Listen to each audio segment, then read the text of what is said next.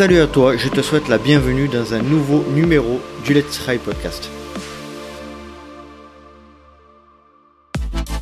Et oui, salut, je suis extrêmement heureux de te retrouver pour ce nouveau numéro du LTP, le podcast 100% consacré à la pratique et à la communauté du trail running.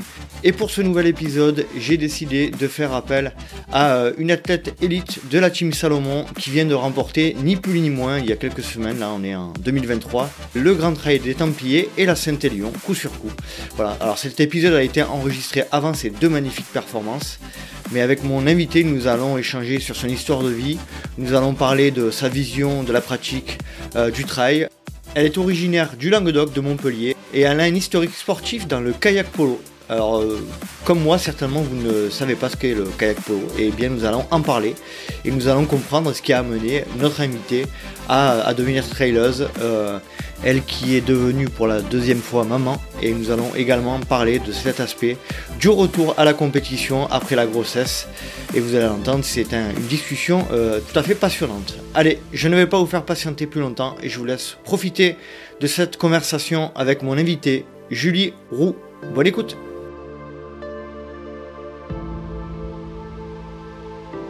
Salut Julie, je te remercie énormément de, de nous rejoindre sur le podcast. Comment vas-tu? Bah, ça va très bien. Là, je suis en fin de congé maternité et j'en profite bien euh, dans les montagnes. Et eh oui, eh oui on, va, on va en reparler euh, dans le détail de cet aspect-là, euh, puisque tu viens d'avoir ton, ton, deuxième enfant, me semble-t-il, pendant l'été 2023, là, et tu, tu, as déjà repris la compétition, on va parler de tout ça. On s'était croisé sur le Grand Trail du Serpenson en, en 2022. Euh, où tu avais la gentillesse de, de m'accorder quelques, instants et où je t'avais proposé d'intervenir dans le podcast. Et puis effectivement, euh, euh le, temps a fait un lien avec la grossesse, etc. Et, donc tu vas nous raconter un petit peu toute, toute cette période. Euh, donc merci de nous accorder du temps, Julie. Euh, est-ce que tu pourrais te présenter, s'il te plaît, pour les auditrices et les auditeurs qui ne te connaissent pas? Euh, ben du coup, je suis Julie Roux. Euh, ben je suis, qu'est-ce que je fais? Ben je suis ingénieur. Euh, enfin, ça, c'est mon métier normal. Et sinon, ben, je suis aussi traileuse dans le team Salomon France. Et voilà. Et j'ai deux enfants et j'habite vers Grenoble, dans la montagne. Parce que tu es, il me semble que d'après ce que j'ai vu, tu es originaire de, de, de, à côté de Montpellier, Saint-Gély-du-Fesque, c'est ça que tu me disais tout à l'heure? Oui, c'est ça, vers le Pic Saint-Loup, là où il y a du bon vin rouge. Ouais, c'est ça, c'est ça.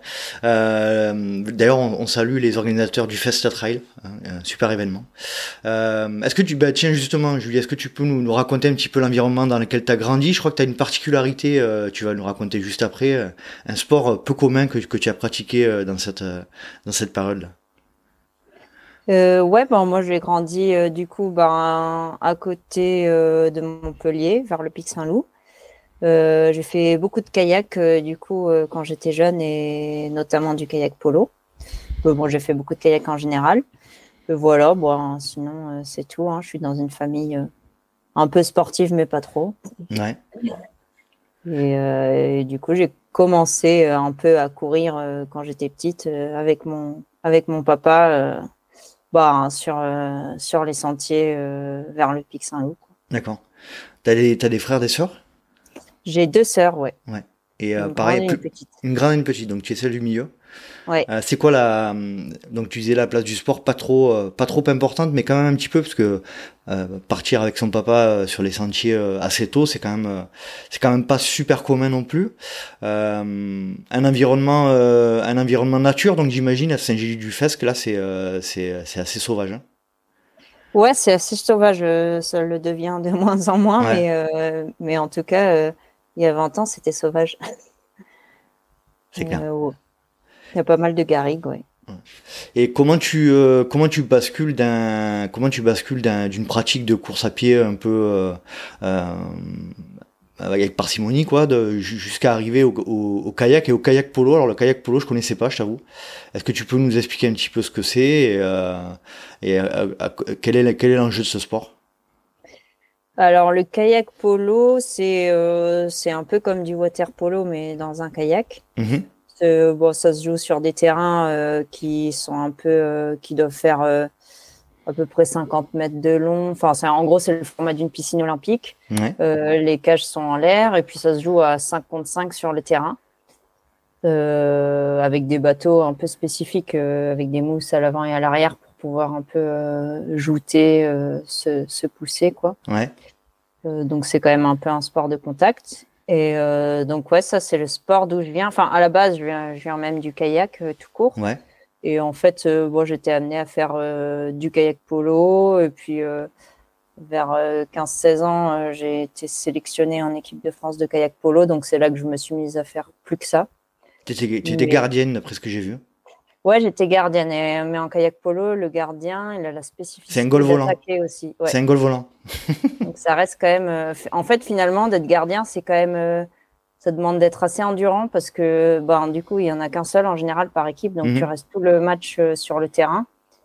Et donc, bon, faut tenir le temps du match et, et en plus, du coup, ben, faut toujours rentrer, essayer de rentrer avant les autres. Sur, euh, sur ce, enfin, en kayak polo, le gardien est peut-être un peu plus endurant et les joueurs euh, plus explosifs. Quoi. Mhm. Et du coup, le, tu disais les, les caches en l'air. Euh, comment tu protèges ton, ton, ton, ton, but du coup avec, avec les pagaies?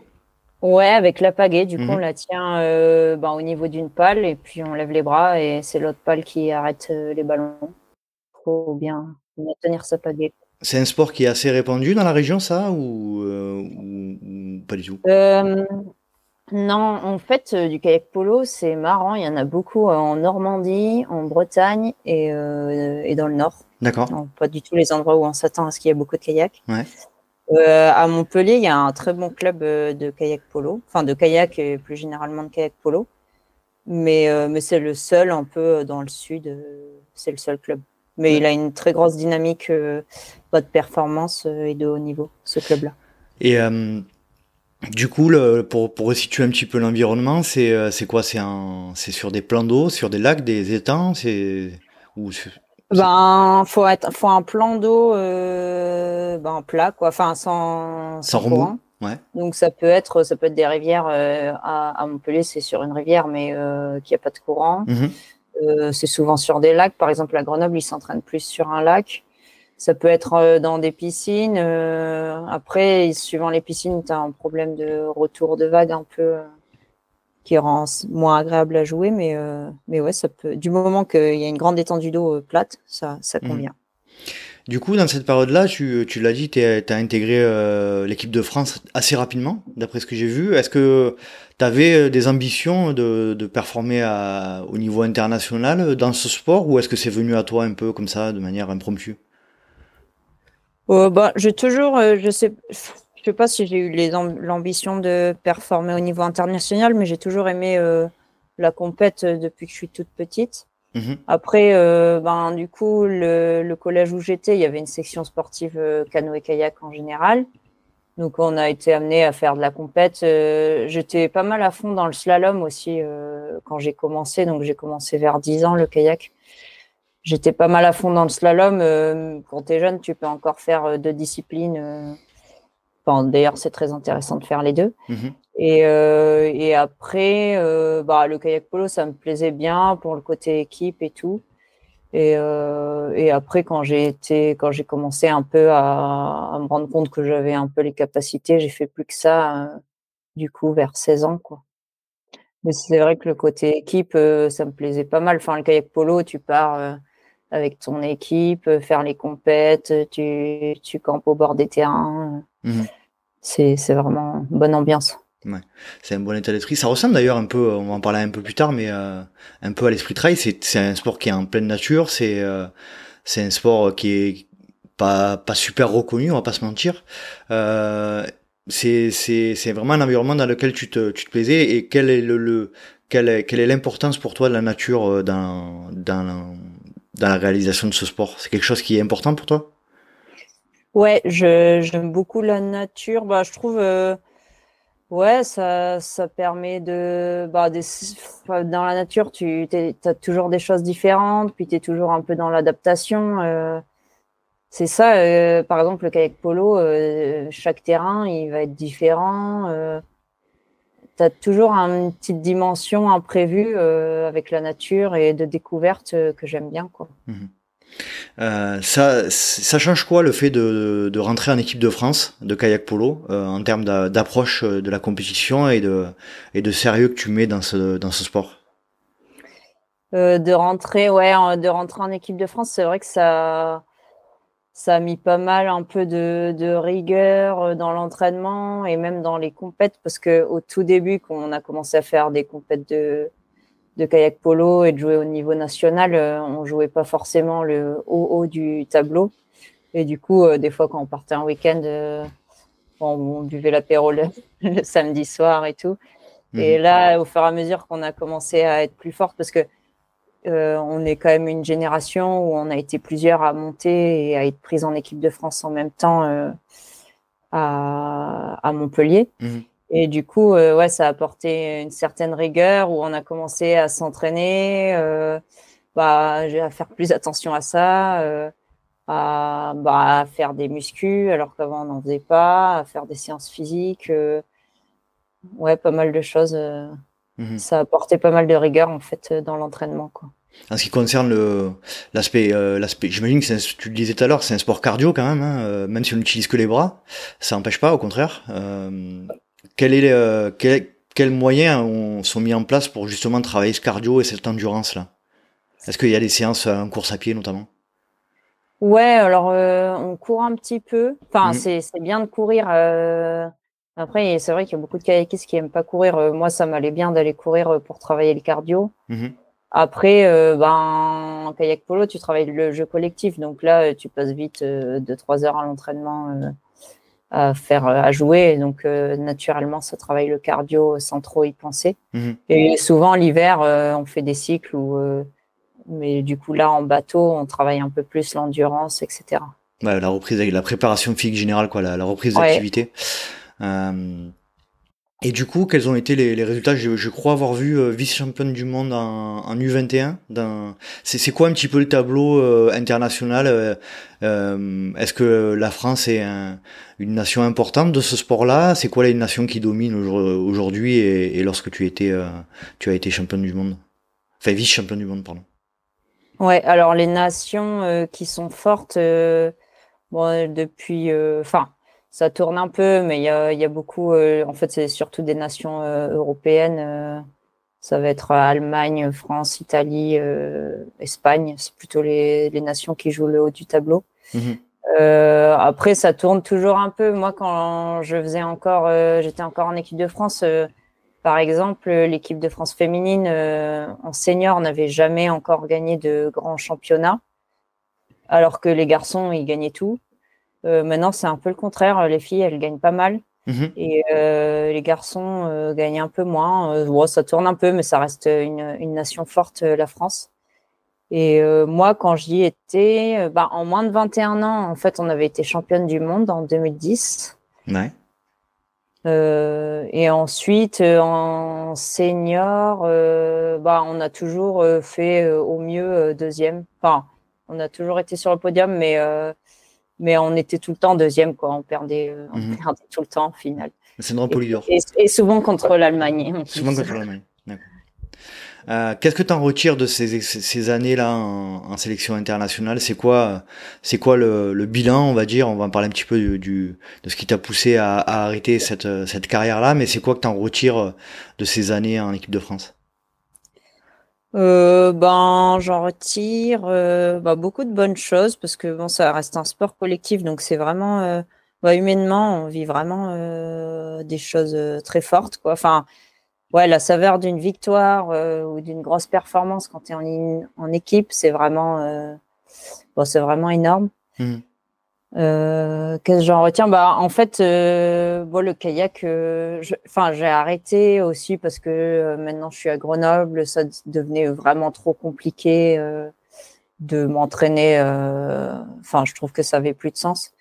Mais j'aime beaucoup justement parce que c'était simple et en fait, l'avantage de sport peu médiatisé, c'est que tu fais ça pour toi, mmh juste pour la performance pur, quoi. Tu vas pas chercher la reconnaissance de qui que ce soit parce que en fait, euh, quand tu vas rentrer euh, chez toi au boulot, euh, tu vas raconter ça à des gens et des gens ils vont se dire ouais, bon, elle fait un sport, il y a trois fois il y a trois personnes qui font son sport, forcément, tu peux gagner. Mmh. Et du coup, bah, en fait, tu fais ça pour toi, pour ta perf, et tu sais ce que ça vaut.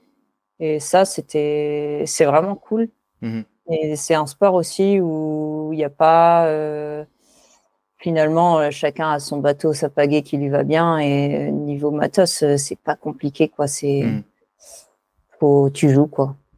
D'ailleurs, à ce sujet, sur les, sur les niveaux de compétitivité des sports, faut faire attention parce que quand on est euh, dans un pays, euh, on, parfois on se doute pas forcément de l'importance d'un sport dans d'autres pays. Hein. Je pense notamment, euh, je sais pas moi, par exemple, le, le, truc qui me vient, c'est le badminton en, en Inde, où, qui est absolument un truc incroyable. je pense qu'il y a effectivement il y a des sports comme ça, on se doute pas la, la popularité qu'ils ont dans certains pays. Je pense que bah, le peut-être le, le, kayak polo, c'est peut-être le cas, comme tu disais tout à l'heure en Allemagne, c'est peut-être un, un haut niveau de compétitivité, je sais pas. Je, je me pose la question. Ouais, en Allemagne, c'est un plus haut niveau de compétitivité, euh, surtout chez les filles où c'est quand même euh, plus euh, développé. Enfin, il y a mhm. plus de divisions et ça permet un meilleur niveau de jeu. Ici, en France, c'est un peu, ça manque un peu d'équipes féminines. Du coup, c'est compliqué d'amener les plus fortes équipes à un haut niveau parce qu'elles sont pas forcément dans le championnat et se confrontent pas forcément toujours à des grosses équipes. Donc c'est dur après quand tu vas dans des championnats internationaux de bah t'as pas l'habitude. Donc mhm. maintenant les filles elles ont un peu le droit de jouer en dans les divisions euh, plus basses euh, masculines. Donc ça devient des divisions un peu mixtes. Mhm. Donc ça ça permet d'offrir plus de confrontations. Euh, après ouais il y a des pays en Nouvelle-Zélande c'est quand même assez répandu aussi le kayak polo. Ok. Euh, mais ouais, il n'y a pas un pays où c'est le sport national non plus, hein, mais mhm. euh, mais il y a des pays où c'est quand même euh, bien développé. Ouais, Et, dans, et donc dans tout ça là, dans cette période, donc là tu disais t'arrêtes t'arrêtes quand à peu près la, le kayak polo officiellement, tout du moins l'équipe nationale? J'ai arrêté l'équipe nationale en 2017. Ah ouais, donc c'est quand même pas super vieux. Euh, j'aimerais comprendre un petit peu euh, dans toute cette période là où tu es à Mich, à comment dire, es en sélection internationale, donc j'imagine quand même qu'il faut euh, être avoir un certain engagement dans ce sport-là. Et puis en parallèle, je, tu disais tout à l'heure que tu es devenu ingénieur euh, en aéronautique, il me semble. en microélectronique. En microélectronique. Euh, du coup, comment comment ça se passe cette période-là? T'es en t'es en t'es en sport études, comment comment se passe un petit peu la, la période où tu dois savoir un petit peu, tu dois tu dois gérer l'aspect professionnel et, sportif tout à la fois? Euh, ben moi j'ai fait du coup euh, grâce au kayak j'ai fait une, une prépa intégrée. Donc euh, c'était sur trois ans à Grenoble on était plein de sportifs qui avions un peu l'aménagement. On faisait une prépa en trois ans au lieu de deux ans. Donc on avait encore le temps de, de faire du sport et tout ça après, j'avais l'école d'ingé, je l'ai fait euh, en mode normal, mais c'est passé. Mhm. Euh, mais euh, ouais, j'ai eu un aménagement, en tout cas en prépa pour le sport. Tu disais tout à l'heure, tu es parti pour les études, me semble-t-il, à Grenoble. c'est ça aussi qui a, a priori, un petit peu accéléré ta pratique du trail. Tu peux nous, nous raconter cette période-là? Ouais, alors je suis partie pour les études euh, bah justement parce qu'il y avait ce ce truc de pouvoir faire ma prépa en trois ans. C'est vrai que moi j'avais pas envie de de me mettre euh, ouais euh, de enfin de bosser à fond pendant mmh. deux ans et rien faire d'autre. Ça ça me ça me plaisait pas trop. Après j'ai choisi Grenoble parce que j'aimais bien la montagne quand même. Ça m'attirait. Mmh et, et donc petit à petit, bah, finalement, c'était en fait le club de Grenoble, euh, il est quand même beaucoup moins développé. Le club de kayak, il n'y a, pas du tout la même euh, structure, le même engouement euh, par rapport à l'entraînement. Et du coup, ben, j'ai un peu perdu ça, cette dynamique de groupe, d'aller s'entraîner. et donc petit à petit, en fait, j'allais, plutôt courir pour mettre la caisse. Ou j'ai fait pas mal d'escalade aussi parce que ma coloc elle faisait pas mal d'escalade. Et finalement, ça m'a amené à faire beaucoup plus de montagnes et plus j'en faisais, euh, plus ça me plaisait, quoi. Parce que plus, plus t'en fais, plus t'as envie de, d'aller loin, quoi. Tu disais mettre la caisse. Euh, mettre la caisse pour toi, ça veut dire quoi? Tu peux préciser la, la. Ah que- que non, tu- mais non, mais ce que je, je comprends la, je comprends ce que tu veux dire, mais euh, pour préciser un petit peu, pour comprendre un petit peu quelle est ton approche de de la compétitivité, de de cette notion. euh, effectivement, tu commences à à sortir, à faire de plus en plus de sorties en nature, et, et toi, tu, tu tu veux te mettre la caisse. Donc c'est, t'as déjà dans la tête euh, bah, cette notion de compétitivité euh, qui, est, qui est très présente, quoi. Ouais, c'est ça. euh, Enfin, je voulais.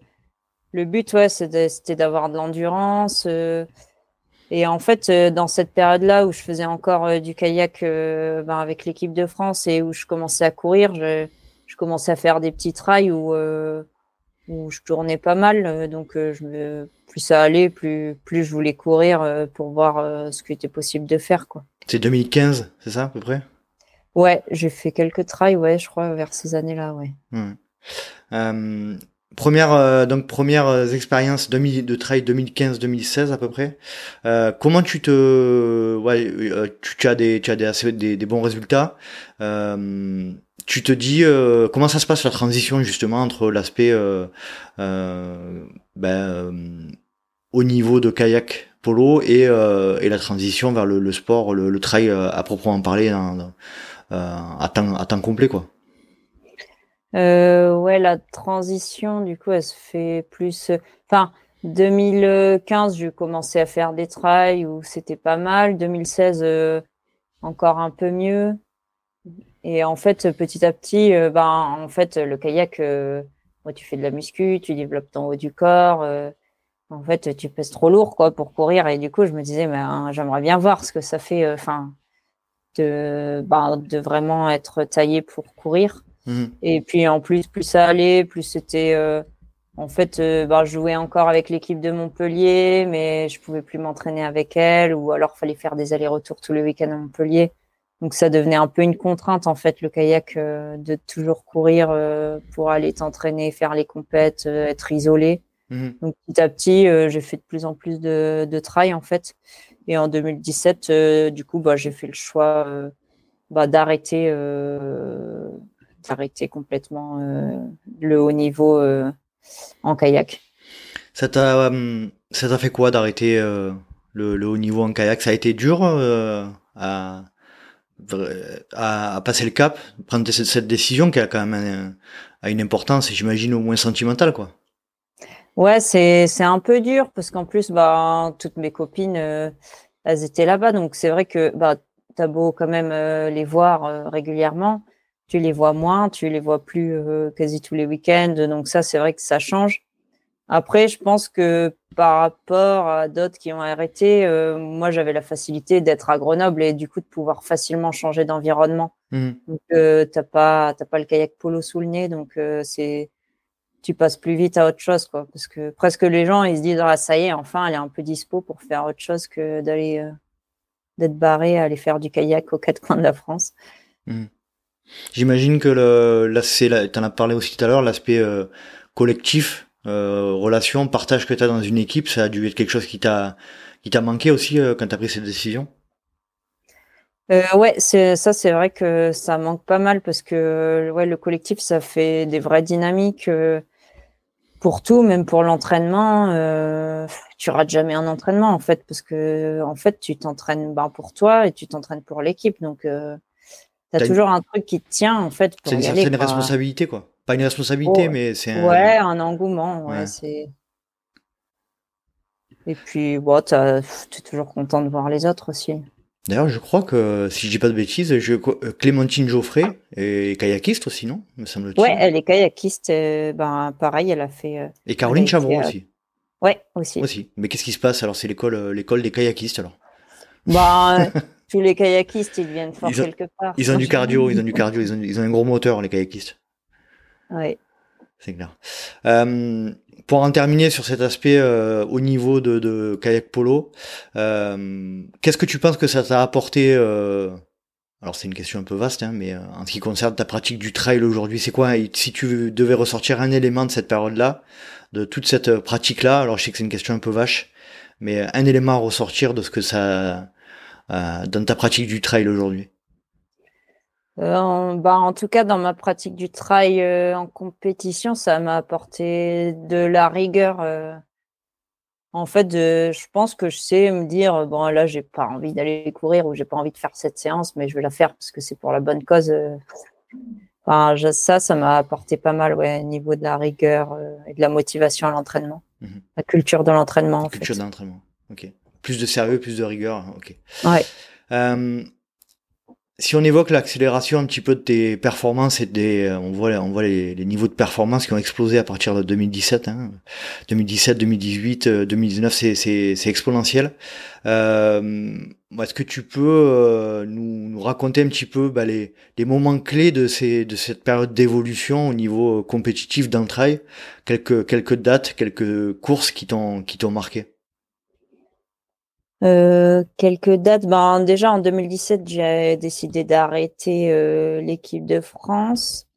Euh, là, il y a, enfin, c'était même fin 2016. Non, c'était fin 2017. Là, enfin, j'ai fait quelques courses en 2017 et là, il y a le team Provence Endurance. Nicolas Delmy. Ouais, mhm. Nicolas Delmy qui qui m'avait bah, proposé le team Provence. Donc là, à partir de ce moment-là, c'était fin 2017, il a commencé à m'entraîner un peu. Mhm. Euh, donc là, j'ai commencé un peu à progresser, mais sauf que j'ai été enceinte début, début 2018. Donc ça a un peu euh, retardé euh, le moment où, en fait, je voulais tester ce que ça donnait de bah, d'être entraîné que en trail, quoi, d'être spécifiquement entraîné pour faire la, du trail, de la course à pied. Donc après, j'ai été enceinte en 2018. Donc mon notre fils, il est né en octobre 2018. Donc après, j'ai repris petit à petit euh, pour euh, pour essayer en fait de me sélectionner en équipe de France de trail. Mmh Et la sélection, c'était au Trail Drum euh, en avril 2019. Et donc c'était sur format marathon. là, je m'étais préparée un peu à fond pour cette course-là, où j'ai réussi à faire. bah en fait, j'étais la dernière sélectionnée au Trail Drum. D'accord. je sais plus si j'avais fait 5 ou 6. T'avais fait 6. Et là, donc ça, c'était en avril 2019, donc c'était quoi? C'était 8 mois après la naissance 6 euh... mois, ouais. 6 mois? Donc c'est. Ouais, t'es revenu, euh... es revenu très très vite, quoi. Très très vite. Ouais. Et du coup, ben, j'ai été prise en équipe de France. Et du coup, là, c'était un peu parti. Euh... Ben, après, j'ai fait des stages, j'ai fait les championnats du monde cette année-là au mmh Portugal. Ouais, ça c'était les grosses courses de cette année-là. Et puis après, petit à petit, ben, l'année d'après, c'est pareil, j'ai encore essayé de, de faire des courses euh, à bloc. Euh. Bon, c'était l'année d'après, il y a eu euh, les confinements, le Covid et tout, donc il n'y a pas eu de grand championnat, donc j'ai pas essayé de me requalifier en équipe de France. Et après, euh, ouais, l'organisation les années d'après a fait que je me suis pas, je l'ai, j'ai pas essayé de m'y qualifier, mais je pense que je réessayerai. Mmh bientôt. Mais euh, ouais, il y a eu plein, il y a eu des. Qu'est-ce que j'ai fait comme course marquante? Bah, je trouve le l'Ubai Trail aussi. Euh, bah, je l'ai fait deux années de suite.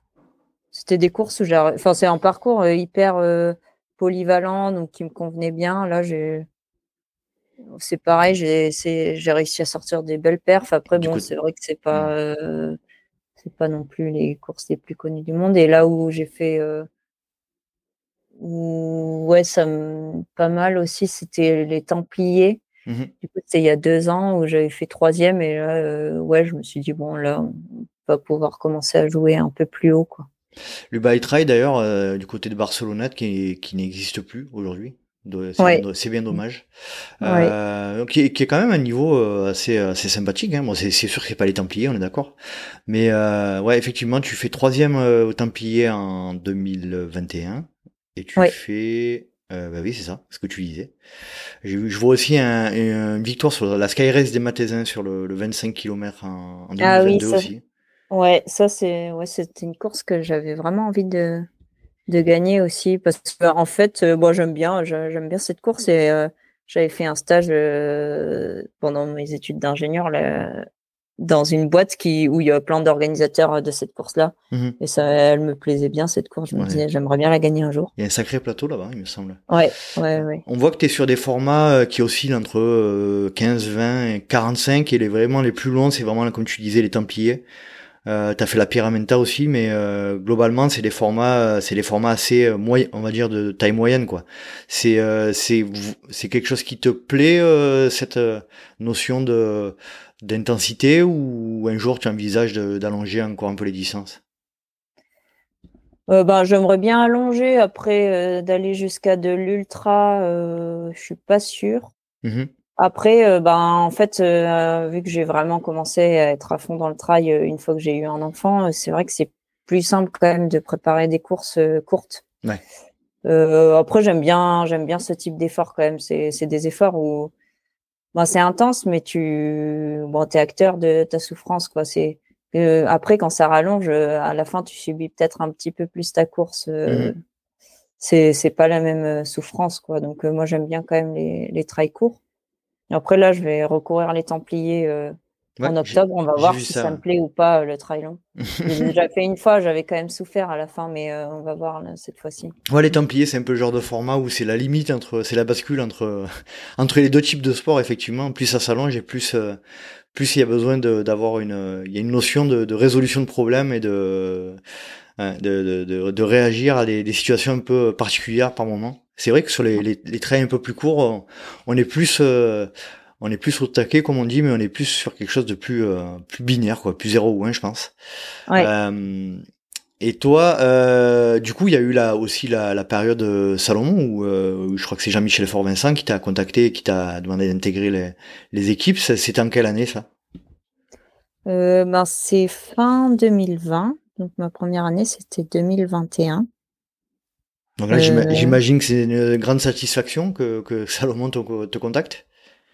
Ouais, c'est vrai que c'était une, une, grande satisfaction parce que bah, c'est vrai que moi, je suis pas très réseaux sociaux et tout. Donc, euh, moi, je me disais, euh, de toute façon, il y aura jamais, euh, jamais une équipe qui me démarchera. Et puis, moi, j'irai jamais en chercher non plus parce que, parce que je suis pas trop à demander des choses. Mmh et en fait, ouais, bah, du coup, il m'avait proposé en septembre 2021, ouais. Et, et ouais, c'était vraiment, enfin, ouais, ça, ça, te donne confiance, quoi. Il y a quelqu'un qui, tu vois qu'il y a des gens qui regardent euh, ce qu'on fait en dehors des réseaux et, mmh et qui ont confiance en toi. Quoi.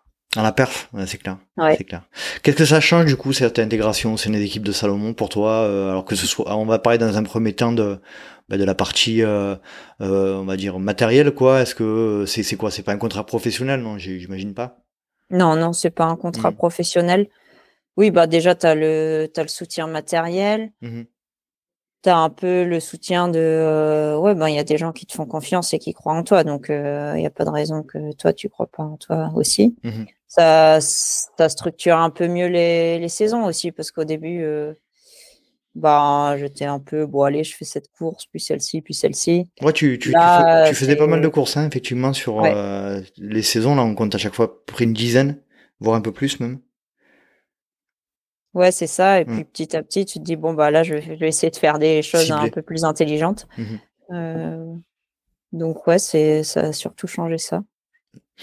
Et euh, sur la, la, le côté sportif, planification, entraînement, tout ça, c'est des, des outils supplémentaires qui te sont mis à disposition par euh, par le par par le biais de ce partenariat? Euh, ben moi, en même temps que Salomon m'a proposé, j'avais demandé à Philippe Propage mmh de m'entraîner. Donc c'est lui qui m'entraîne. Donc c'est arrivé en même temps, mais c'est pas forcément apporté par Salomon. Après, euh, bah, le fait que Salomon ils offrent quand même un, un, petit soutien financier, ça fait que s'il y a besoin, euh, bah, tu peux mettre des choses en place pour euh, bah justement pour avoir du staff à côté de toi euh, pour t'aider à la performance quoi. Mmh. Alors moi à part un coach euh, bah à part Philippe j'ai rien. C'est vrai qu'il y en a qui ont, font de la prépa mentale etc. Bon nous on en faisait pas mal en kayak polo. Ouais. J'en ai jamais refait mais je sais ouais. Tu penses que c'est quelque chose qui pourrait te t'aider ou pas? Ben, je sais pas, je connais un peu les, les approches et tout, donc je sais pas si ça m'aiderait vraiment. Après, il faut réussir à les mettre en place aussi, euh, tout ce qu'on nous dit euh, pour se préparer mentalement. Ouais, je suis pas sûre. Je crois que j'arrive à, à m'y préparer quand même. Après, je pense que ce genre de, de méthode, une fois qu'on une fois qu'on connaît un petit peu les, les, les grandes lignes, euh, c'est vrai que c'est ça doit pas être évident de bah, je pense qu'effectivement après ça devient un peu naturel, j'imagine aussi de mettre en place ce genre de, de méthode. Donc les revoir, revoir quelque chose qu'on connaît déjà, c'est peut-être, c'est voilà comme tu dis, les méthodes sont peut-être un peu les mêmes. Donc je sais pas, je sais pas du tout. Ouais, je pense que les méthodes sont les mêmes. Et puis, moi, j'aime bien aussi, des fois, euh, bah, me documenter par moi-même. Euh, mmh bah ouais, écouter des trucs, bah, justement, écouter un podcast de quelqu'un qui t'inspire, euh, lire des choses. J'aime bien faire de cette manière-là aussi. Mmh Donc, ouais, c'est l'approche que j'aime bien, moi. Très bien. Aujourd'hui, tu es sur un, fonctionnement où tu travailles à 100%, j'imagine, en tant qu'ingénieur euh, euh, ou pas? Non, je travaille à 80%. Ok. Euh, mais bon, j'ai des enfants. Mmh Donc le mercredi, c'est pas. C'est pas, c'est pas, pour l'entraînement. un petit peu, mais pas que.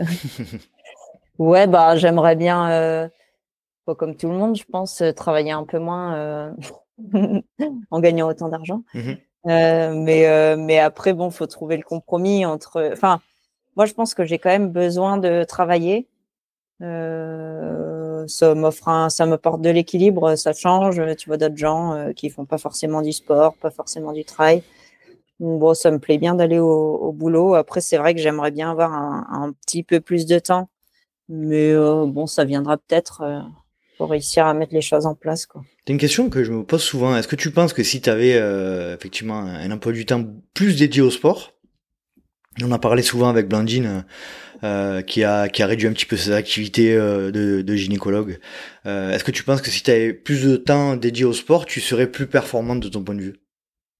Beaucoup plus performante ou plus performante euh, Je pense que oui, euh, mais je pense que je peux pas arrêter totalement de travailler non plus. Je pense que mmh. ça me mettrait trop trop la pression, enfin trop tout qui tient plus qu'à ça quoi. Mmh ou en tout cas, même si j'étais plus performante, euh, je serais peut-être pas forcément hyper épanouie euh, dans ma vie, quoi.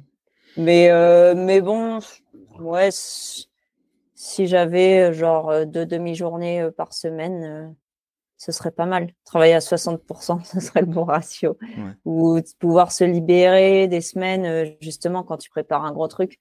Là, je prépare les Templiers, ben, je suis encore en congé maternité. Mmh bah en fait c'est super facile. Euh, tu peux dans ta journée, tu as le temps d'aller t'entraîner, de gérer deux trois trucs pour la maison, d'aller chercher tes enfants après. Mmh. Alors que si tu bosses, euh, c'est c'est la course quoi. Et niveau repos, euh, bah t'es sous l'eau quoi. T'as pas le temps de te reposer en fait.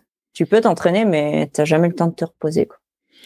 Euh, et ce qui, ferait en sorte que tu passes sur, un, disons, un peu du temps un peu plus allégé au niveau professionnel, ce serait quoi? Les contrats, les performances que tu fais? Forcément, je pense que c'est un peu lié, les deux sont liés.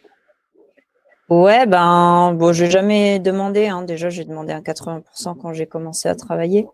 Hum, qu'est-ce qui ferait? Ben, ouais. après, moi, je travaille dans une grosse boîte. Je pense que peut-être que c'est, ça peut être intéressant de dire, ouais, on a quelqu'un qui, qui fait du sport. Euh, c'est cool, euh, on peut on peut le payer euh, pas trop mal et qui travaille à 60%. Après, le problème c'est que bon à la base tu es embauché pour pour faire le boulot d'une personne, donc si après tu travailles plus qu'à 50%, mmh je sais pas si ton équipe ils sont peut-être pas super contents quoi, parce que derrière faut retrouver quelqu'un d'autre, le reformer.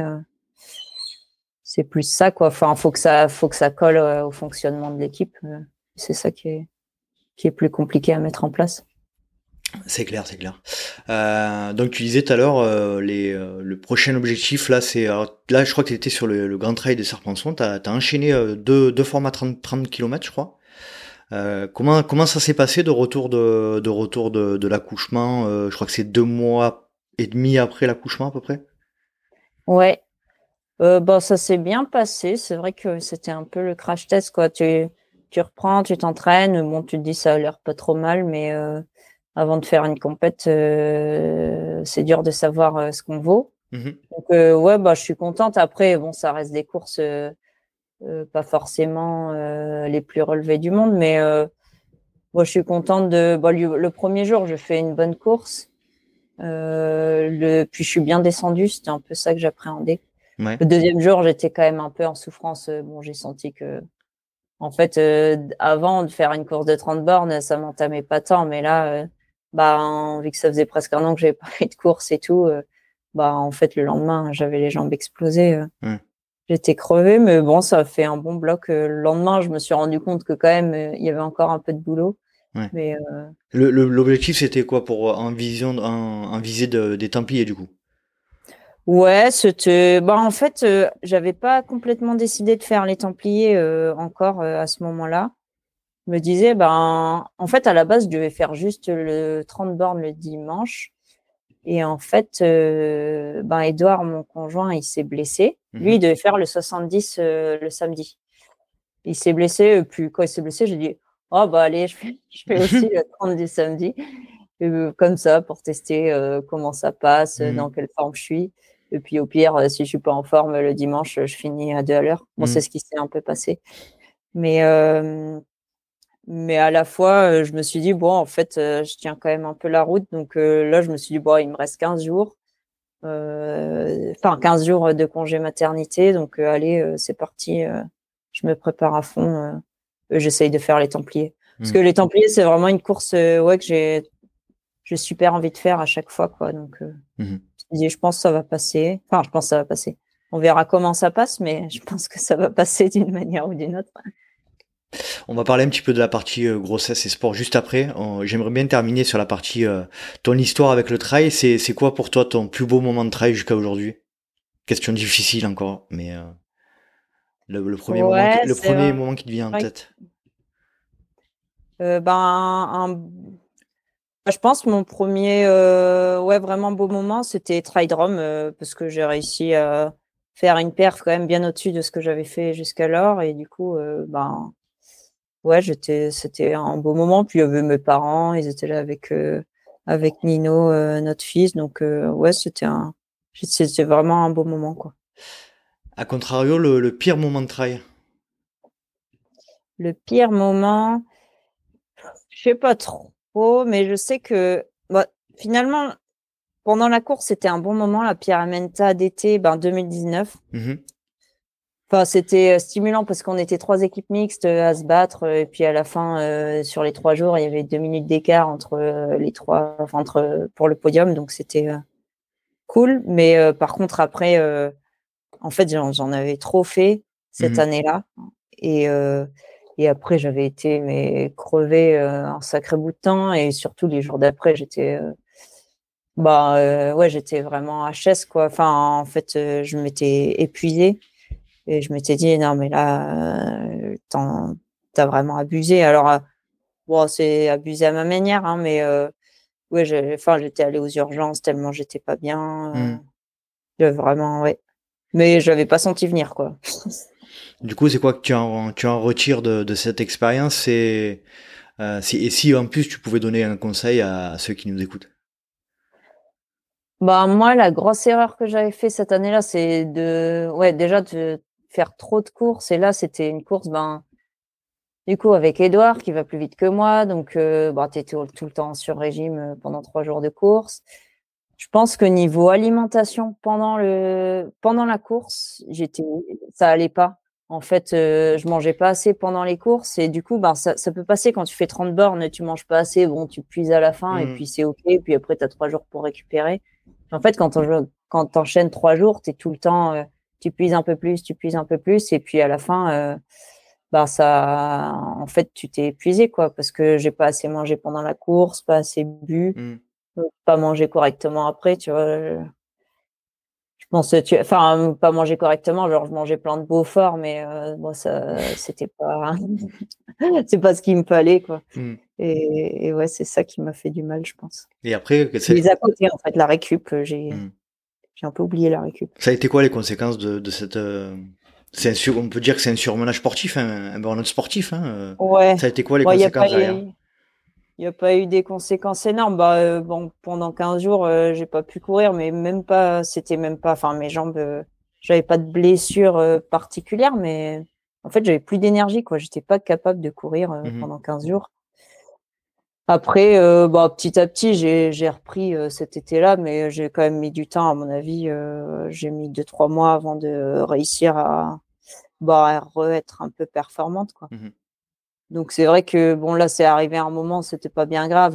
j'avais déjà, puis de toute façon c'était pas un moment où j'avais d'énormes ambitions sportives, mais c'est vrai que si tu as trop d'ambition, que tu te crames et que tu te crames pour deux trois mois, ça peut ça peut un peu flinguer une saison. Donc ça a duré deux trois mois là, cette période où tu étais HS? Bah non non vraiment HS ça a duré peut-être 10 15 jours. Mmh mais, euh, mais avant de, de, reprendre vraiment du plaisir à courir euh, et à me sentir que je courais bien, quoi, enfin vite, ouais, ça a mis deux, trois mois parce que je pense qu'un mois et demi après, j'avais fait les France de trail. Euh, c'est pareil, j'étais, j'étais collé. Mmh. Je prenais pas de plaisir à courir, en fait. Intéressant. Comment tu, comment au niveau organisationnel là, tu parlais de ton conjoint, de tes, de vos enfants.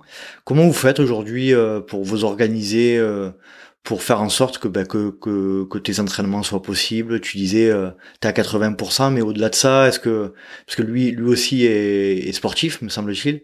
Comment vous faites pour vous organiser, pour euh, faire en sorte que tout le monde y trouve son compte? Bah, on, après, on a quand même tous les deux des emplois du temps un peu flexibles, donc on arrive euh, à aller courir euh, souvent entre midi et deux. Bon, on fait plutôt des distances courtes. Lui, peut-être un peu plus long, mais on arrive quand même à, ouais, à, faire des trucs entre midi et deux, à se préparer globalement. Après, des fois, quand il y a besoin de faire plus, ben, le week-end, euh, il y en a un qui va peut-être partir plus tôt. après, nous, du coup, on fait pas des volumes d'entraînement incroyables parce mmh que bah, niveau logistique, c'est compliqué. Après, euh, bah, notre fils euh, le plus grand, euh, donc jusqu'à maintenant, il, suit quand même pas mal. Donc finalement, tu, on pouvait faire pas mal de choses, genre un footing, et puis lui, il suit en vélo ou des petits trucs, des petits plus qui font que tu es quand même avec tes enfants, mais mais toi aussi, tu t'entraînes un petit peu, quoi, ou des randos ou des trucs comme ça. Mmh Bon, maintenant qu'il y en a un deuxième, euh, lui, il va pas nous suivre tout de suite. Mais pour le moment, on peut le porter. Donc ça nous fait quand même un peu. Euh, ouais, ça fait du, ça fait de la force, développer de la force euh, complémentaire, c'est bien. Sur la partie justement, j'aimerais revenir sur cette partie-là, grossesse et sport. J'avais fait un, épisode avec avec Marion Delépierre et, et Blandine Hirondelle sur ce sujet-là. Quel conseil, toi tu... Alors, on voit que sur les deux, les deux, euh, les deux grossesses, hein, t'as as arrêté super tard euh, la pratique, même, même les courses, euh, et t'as repris super tôt après l'accouchement. Euh, toi, c'est c'est quoi les conseils que tu donnerais dans ce cadre-là par pour les, les futures mamans? Ben, je pense qu'il faut faire un peu ce qu'on a envie de faire quand même. Mmh enfin, bah, la société, euh, en tout cas en France, elle nous dit de presque de plus rien faire euh, dès qu'on est enceinte. Enfin, ça change un peu, mais euh, mais en fait, c'est pas vrai. Enfin, si tu as l'habitude de courir tous les jours, tu vas pas arrêter. Enfin, ça va te faire plus de mal d'arrêter du jour au lendemain de courir que que le contraire. Et je pense qu'il faut rester quand même dans bah, dans des choses que tu sais faire, que ton corps a l'habitude de faire mais il faut se faire confiance quand même. Si tu sens que ça t'épuise pas, euh, que ça te fait du bien, euh, c'est que ça te fait. Enfin, je pense que c'est que ça te fait du bien. Euh, enfin, il n'y a pas de raison.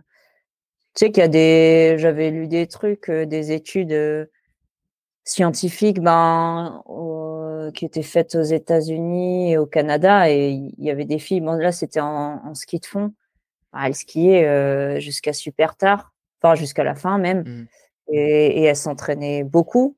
Euh, et, en fait, ils montraient qu'il n'y avait aucun impact sur leur grossesse ni sur l'enfant, peut-être même plus d'impact bénéfique. Et du coup, ça faisait qu'après, elles récupéraient aussi plus vite parce qu'elles s'arrêtaient moins longtemps. Quoi. Il y a forcément un moment où tu t'arrêtes un peu. Hein. Mmh j'ai, à la fin, euh, ouais, c'était plus de la marche qu'autre chose, mais, euh, mais n'empêche que ça te fait toujours du bien. Quoi.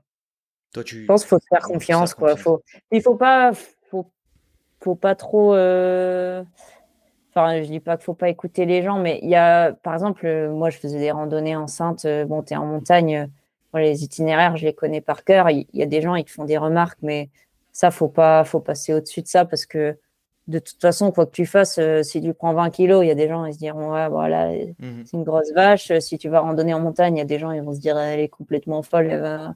Donc, en fait, faut faire ce que tu sens. Mmh et, et, pas trop faire attention au regard des autres parce que ceux qui font des remarques négatives, c'est pas forcément des gens, peut-être plus des gens jaloux que bienveillants, quoi. C'est clair, c'est clair.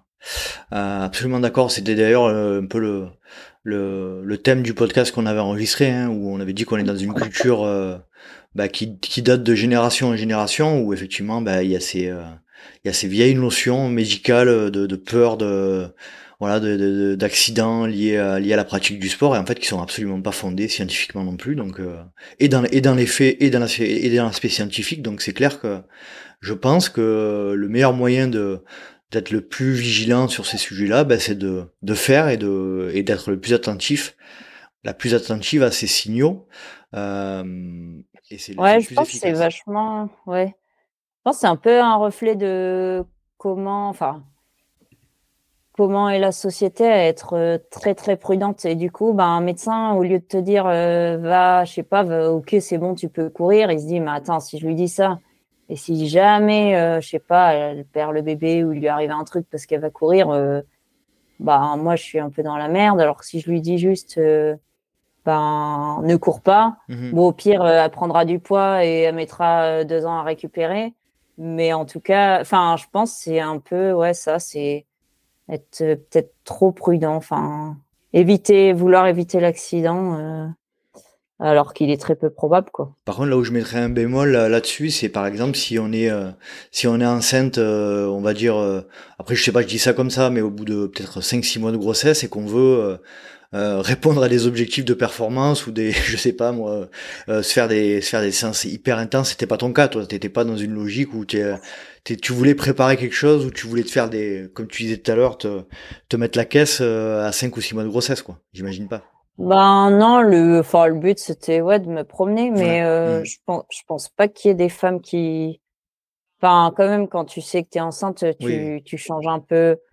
Justement, moi une fois que je savais que j'étais enceinte, j'avais fait une petite course de ski, mais euh, en fait ton esprit compétitif il s'en va mais totalement quoi. T'es là, mmh. t'es content d'être là, mais euh, tu vas pas forcer quoi. Enfin en fait moi, ton cerveau, il se met dans un autre mode, euh, je pense même inconsciemment, et on pense que ça n'existe pas trop des gens qui se mettent euh, des objectifs. Euh, une fois que tu sais, tu es quand même plus dans l'objectif d'avoir un enfant que, que de préparer une course. Ouais, je pense que l'instinct maternel, il est tellement fort qu'il faut y faire confiance aussi. Hein. Il faut, hein, faut faire confiance à son, à son instinct maternel et à ce que. Par contre, il faut faire attention à pas être guidé par d'autres, d'autres motivations, euh, mais je pense qu'effectivement, euh, c'est, ça doit être très rare.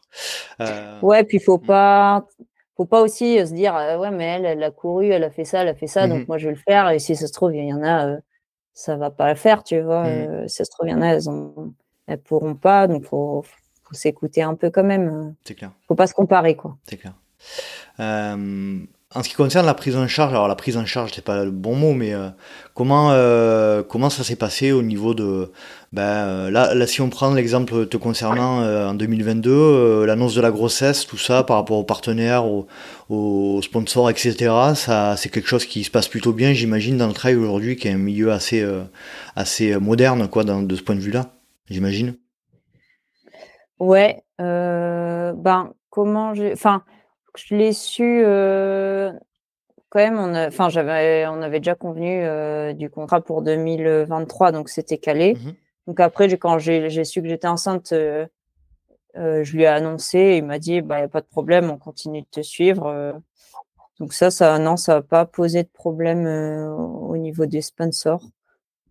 Bah, je pense que maintenant Maintenant, c'est quand même ancré. Enfin, on va plus te, on va plus te faire de remarques là-dessus. Euh. Mmh ça fait partie de la vie, quoi. Au niveau de l'accompagnement médical, euh, tout ça, comment comment ça a été géré de ton point de vue euh, Tu été suivi par par un gynécologue qui a guéri au sport ou est-ce que tu as eu un peu de mal, un peu à ce que l'image de ce que disait Blandine dans, l'épisode, bah, à avoir un, un, suivi de professionnels de santé un peu aguerri à la pratique du sport, quoi, dans ce cadre-là? Ouais, c'est vrai que j'ai un peu cherché euh, à poser des questions, euh, savoir s'il y en avait euh, justement qui étaient un peu là-dedans, et j'ai pas trop trouvé ouais de de gens qui convenaient à ça. Après, moi, j'ai une, grossesse qui s'est quand même très très bien passée, donc j'avais pas non plus de raison d'avoir un suivi médical mmh accru. donc moi, j'ai pas fait plus que le suivi médical normal. Enfin, je suis allée chez mon médecin. Mmh. Bon, en plus, ça m'allait bien parce que mon médecin, il me disait, oh, il n'y a pas de problème, tu peux continuer à faire du sport. donc moi, ça m'allait bien comme conseil. Donc je suis restée avec lui. Très bien, très bien. Bon, mais super. Merci pour le partage d'expérience, Julie. Euh, qu'est-ce que je veux dire? Est-ce que tu, euh, tu, peux nous expliquer un petit peu comment tu vois la suite te concernant? Est-ce que tu as des, ambitions pour l'année? Alors, on a, on a parlé des Templiers tout à l'heure. Euh, sur la partie compétition, peut-être 2023-2024. Euh, tu as, as, des ambitions de ton point de vue à moyen terme? Ben non, à moyen terme, enfin en fait, j'attends un peu de voir euh, comment se passent les Templiers euh, pour, euh, pour, je suis un peu à tâtons parce que même si je m'entraîne, j'ai l'impression que je suis en forme, etc. tant que tant que je fais pas de course, je sais pas trop où j'en suis. Donc pour le moment, je me dis Templiers. Après, j'ai des J'imagine un peu des choses pour l'année prochaine, mais ce sera un peu euh, à voir euh, selon euh, comment se passent les Templiers. Mmh Parce que par exemple, les sélections pour l'équipe de France l'année prochaine, les championnats d'Europe, ce sera Annecy, c'est plutôt sur une distance longue. Mmh. Ouais. Donc je me dis, bah si les Templiers, vraiment, je me dis ouais, c'est trop cool le long. Euh, je vais peut-être partir là-dessus. Si ça se trouve, ça va me dégoûter. Je vais me dire non, mais c'est bon, je fais pas plus de 30 bornes l'année prochaine. Donc ouais, c'est un peu à voir selon comment ça se passe au Templiers. Mais les Templiers, ce qui est étonnant, c'est que tu, tu l'as déjà fait, donc euh, tu vas pas être surpris de la, du format. Tu vas pas être non, je vais. Non, je vais pas être surprise du format. Après, quand je les ai faits, euh, bah, c'était super cool, mais j'ai. Bah, après, je suis partie trop vite, euh, mais forcément parce que, enfin, forcément, c'est pas obligé, mais moi, je suis du genre à partir un peu vite et du coup, sur 80, c'était vraiment trop vite. Donc, j'ai eu un peu un temps dur et je me dis, bah, là, peut-être que je vais réussir à faire les choses un peu, un peu mieux euh, et je verrai euh, comment ça se passe. Euh, ouais, pour me donner une idée en fait de ce que je suis capable de, ne pas trop souffrir la deuxième fois que je fais une distance longue. Mmh. Ouais, parce que là, peut-être t'améliorer. Donc, d'après ce que je comprends, c'est que tu voudrais t'améliorer un petit peu sur la gestion de, gestion de la course, quoi. éviter de partir sur des sur des intensités qui se rapprochent des, formats plus courts que tu fais habituellement. Et ça, c'est quelque chose qui, que tu as du mal? Ouais, bah en fait, je pense c'est aussi parce que c'était un nouveau format. Normalement, sur les formats que je fais d'habitude, euh, je fais, j'arrive plutôt à gérer ma course comme il faut. Mais là, euh, ouais, c'est quand même sur du long, il faut partir un cran en dessous. Et c'est, en fait, il faut accepter. Euh, il y a forcément des gens qui partent vite. Il faut accepter de les laisser partir en disant, bah, oui, je perds bah, les Templiers, c'est typiquement ça. Enfin, il y a tout le temps quelqu'un qui, qui est en tête euh, à Perlo et qui finit euh, complètement HS. Mmh. du coup, alors que ceux qui passent une ou deux minutes derrière, à la fin, ils finissent 30 minutes devant. Donc, c'est vraiment les formats où il faut accepter de perdre une ou deux minutes, alors que sur trail court, bah, si tu les perds, des fois, tu n'arrives pas à les reprendre. Donc, c'est n'est pas pareil. Quoi. C'est, mmh. Je pense que c'est de l'apprentissage. Ah, c'est clair. C'est clair. Euh, pour en revenir un petit peu sur la, communauté du, trail, là actuellement il est sorti une nouvelle là, qui, fait un peu grand bruit euh, dans le milieu du trail aujourd'hui, c'est la, mise en place d'un nouvel index UTMB, euh, spécialement dédié aux, féminines, aux femmes. Est-ce que tu as vu cette, cette nouvelle et qu'est-ce que tu en penses?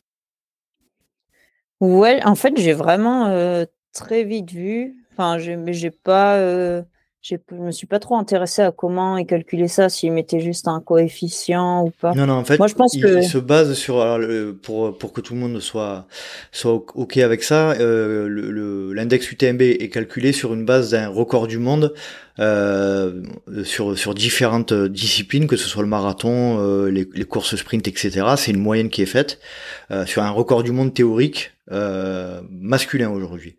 Donc un, record du monde maximum masculin. Et là, ce qu'ils veulent faire, c'est qu'ils veulent faire la même chose, mais euh, pour les résultats féminins, prendre, prendre les résultats euh, de ce record du monde théorique sur les bases des, des courses féminines. Voilà comment ils vont faire, qui ont comment ça va être fait. Je sais pas si j'ai été clair. Ouais, si, si. Hmm. Je sais pas, j'ai, j'ai pas vraiment d'avis. Moi, je, enfin, je, je vois pas trop l'intérêt quand même de faire ça. Je trouve ça bien d'avoir euh, un index bah, uniforme pour tout le monde parce que bon bah on sait bien quand même que les filles elles courent un peu moins vite, mais au moins tu, peux aussi voir que je sais pas les grosses pertes de Courtenay elles sont quand même de d'une ampleur que même au niveau des gars elle est pas du tout ridicule quoi. Mmh Donc moi je trouve ça pas mal d'avoir justement parce qu'en trail ben il y a quand même surtout en ultra des, des femmes qui bah, qui se rapprochent des meilleurs temps des gars. Et du coup, ça permet de mettre en valeur ça. Quoi. Si tu distingues vraiment les deux index, après, ça devient compliqué de, de comparer, je trouve. Mmh moi, j'aime bien le fait de pouvoir comparer. De, de, pouvoir comparer de manière brute un petit peu le, les, les, performances, ça, le, ouais. ça, simplifie un petit peu le truc. Ok. Ouais, c'est ça. Très clair.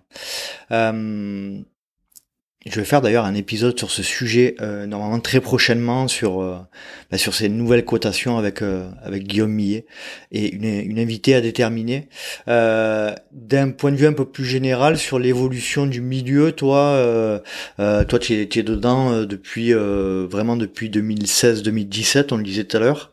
on a constaté ces deux trois dernières années vraiment une explosion de, de la discipline. Qu'est-ce que tu ben, comment tu le ressens, toi, qui, qui le vis de l'intérieur, et qu'est-ce que tu en penses de manière générale? Euh, bon, moi, je trouve ça bien. Je trouve que ouais, ça se développe bien. Enfin, je trouve qu'au niveau, en tout cas des filles, euh, le niveau, il se densifie vraiment. Euh, donc ça, euh, ben, je trouve que c'est bien. Après,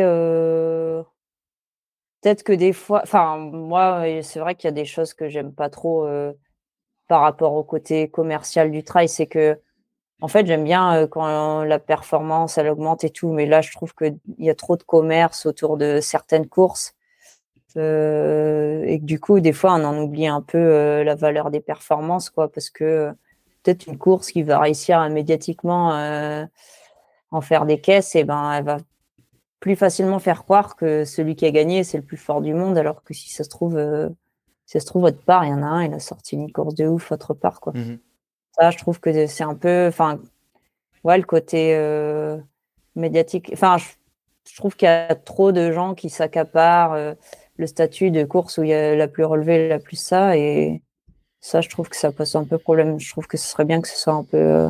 Plus clair là-dedans dans la tête des gens. Bah, je pense que pour que ce soit plus clair, je, l'ITRA a sorti un, un classement des, des, courses les plus relevées sur 2022-2023, je crois, dans un de ses derniers posts. Ouais, mais ça, par exemple, le grand public, il, il le sait pas. Mhm. Euh, donc, tu peux dire euh, à des gens, euh, j'ai gagné telle course, mmh. je sais pas, ils vont, enfin, tu leur dis, j'ai gagné le trail de la Châtaigne, ou tu leur dis, j'ai gagné, je sais pas, la Skyrace des Mathésins, je pense que dans leur tête, c'est pareil. Ils s'en fichent des quotidiens. Mmh euh, et du coup, ça, c'est un peu dommage. Euh, alors que, bon, après, euh, tu as gagné un championnat du monde, tu as gagné un championnat du monde. Bon, ça, ça a de la valeur pour tout le monde. Mais, mmh mais c'est vrai qu'il y a un peu ce problème de, ouais, de confusion entre tous les trails. Quoi. Bah, c'est un peu le problème de la culture d'un sport, hein, comme euh, malheureusement comme on constate dans de nombreux sports, euh, et notamment dans les sports très très populaires, on constate qu'il y a, ben, qu'il y a la, culture, le patrimoine, l'historique d'un sport se dilue aussi avec la, la popularité, malheureusement, et que je pense qu'effectivement c'est c'est c'est euh, indispensable de mon point de vue bah de, de, connaître bien son sport, de savoir d'où on vient, de effectivement de pas, comme tu le dis très justement, de pas mettre toutes les performances sur la même euh, sur la même échelle parce que ça, ça dévalorise complètement les performances sportives et que et que avant tout ça reste du sport et qu'il faut le mettre en avant. Moi quand quand j'étais à la Skyrun ce week-end, euh, il y a 400, il y a y a 600 participants, euh, il y a il y a un niveau qui est, qui est stratosphérique et c'est vrai que voilà c'est alors c'est une course dont on entend parler mais il y a des courses comme ça un peu partout euh, qui ont un niveau qui ont un niveau on, on, pense notamment aux courses de montagne en Espagne ou en Italie qui ont des qui ont des niveaux assez euh, incroyables et c'est vrai qu'il faut pas il faut pas s'arrêter uniquement à, à, ce que tu disais c'est-à-dire euh, l'image que renvoie la course quoi. Ouais, c'est ça. C'est clair, c'est clair. Bon, mais je crois qu'on a fait pas mal le tour de la question. Alors, euh, est-ce que tu voudrais rajouter quelque chose euh, On arrive gentiment à la fin de, notre échange. Euh, Julie, est-ce que tu voudrais rajouter un message? Faire passer un message? Faire passer un message bah, pour, pour les filles. qui ont des enfants bah de, ou qui veulent en avoir, de s'écouter, mmh de prendre les conseils qui, leur, qui les pas se mettre trop de pression par rapport à ce que disent les autres. D'accord. qui tu souhaiterais me conseiller pour intervenir dans le podcast? Quelqu'un, quelqu'un, quelqu'un en rapport avec le trail euh, qui, qui aurait quelque, des, des, choses intéressantes à dire. Alors, euh, un athlète élite ou pas forcément, hein, quelqu'un du, quelqu'un du milieu? Euh, ben, peut-être Clémentine Geoffrey, mais je sais pas si tu as déjà fait. Elle est intervenue quelques minutes dans le podcast, ah, mais oui, je, je, je, je, pense que je vais la, je, je vais la faire intervenir si elle, si elle est d'accord prochainement pour nous partager son histoire. Et tu peux préciser du coup pourquoi Clémentine Geoffrey? Pas parce que c'est une kayakiste. non, mais non, mais parce qu'en plus, bah, cette année, elle a quand même sorti euh, bah, des super euh, performances, donc euh, ça peut être intéressant aussi de, de l'entendre. Ok, très bien. Allez, on va passer à la dernière partie de l'épisode. C'est les questions rapides, des réponses courtes sans argument. Est-ce que tu es prête? Ouais. Allez, ton plat favori après la course Des pâtes. Boisson favorite après la course une bière. Tu préfères partir avec deux chaussures gauches ou avec un bras attaché dans le dos? Un bras attaché dans le dos. Tu préfères des grosses rafales de vent ou une grosse averse de, une grosse averse de pluie? Averse de pluie. Tu préfères une forte chaleur ou un grand froid? Forte chaleur. Tu es plutôt racine ou verglas? Euh, Racine. Quand tu cours, c'est plutôt podcast, musique ou rien du tout? Musique. Tes prévisions de temps de course, c'est plutôt anarchique ou métronomique? Anarchique. Et euh, dernière question, est-ce que tu préfères courir seul ou accompagné? Accompagné. Accompagné. Bon mais Julie, merci beaucoup, c'était chouette. Merci pour ton, ton partage d'expérience. On te souhaite tout le meilleur, surtout pour les, pour les Templiers, que tu prennes tout plein de plaisir. Et puis c'était un vrai plaisir de, de partager ce moment avec toi. Ouais, ben, plaisir partagé. Merci beaucoup. Merci beaucoup. Et puis à très vite. Ouais, salut. Salut Julie.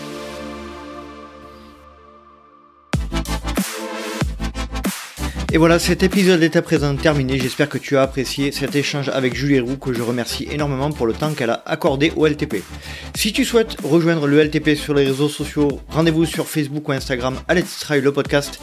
Tu peux également me suivre à titre perso sur Facebook, LinkedIn, Instagram ou Strava à Nicolas Guilleneuf. Si tu veux aider le LTP, rendez-vous sur la plateforme Patreon, p a t r e c'est une plateforme de soutien participatif. Et puis tu peux également aller sur les plateformes euh, d'écoute Apple Podcast ou Spotify pour y mettre 5 euh, petites étoiles et un petit commentaire. Et puis surtout, euh, n'hésite pas à parler du LTP autour de toi pour que la communauté, les auditrices et les auditeurs du LTP grandissent. J'espère te retrouver pour un prochain numéro du Let's Try Podcast et d'ici là n'oublie pas, si tu penses que c'est impossible, fais-le pour te prouver que tu avais tort. Salut, salut.